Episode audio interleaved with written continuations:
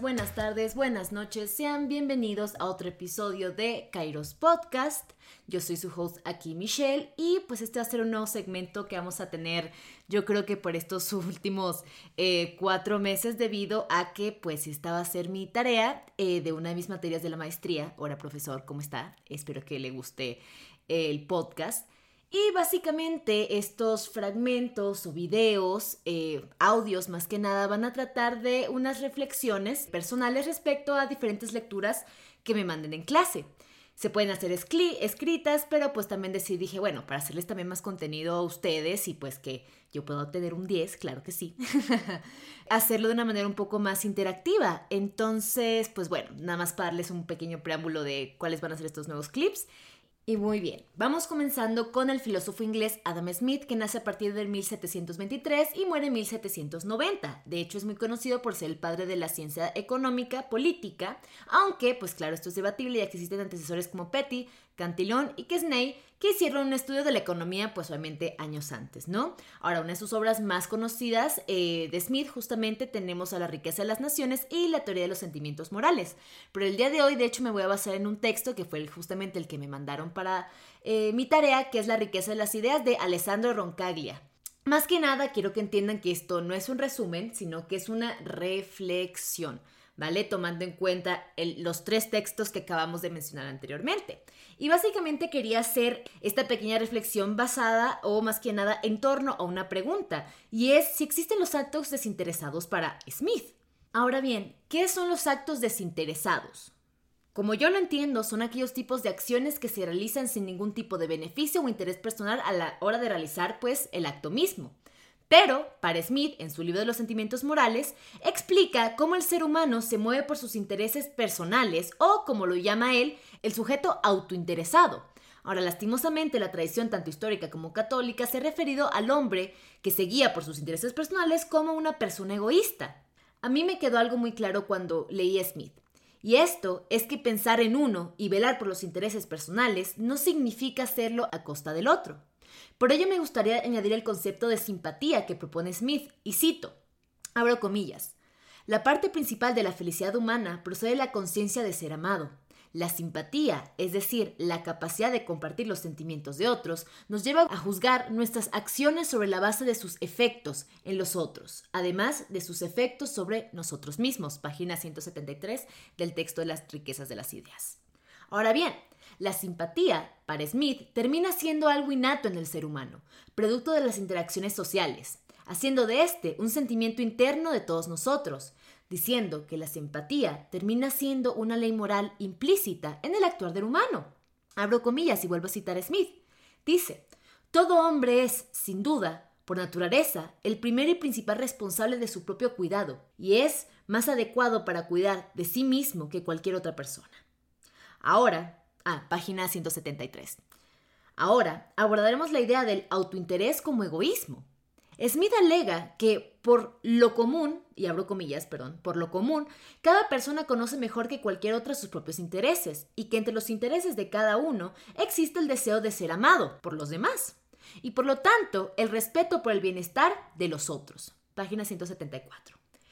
Es decir, que el interés privado o personal es algo necesario, es algo que necesariamente nos lleva al interés público, pero no entendido como una idea altruista, sino que se basa a grandes rasgos en el conocimiento de las necesidades ajenas, poniendo como núcleo los intereses personales y como consecuencia, pues, puedo beneficiar a los otros.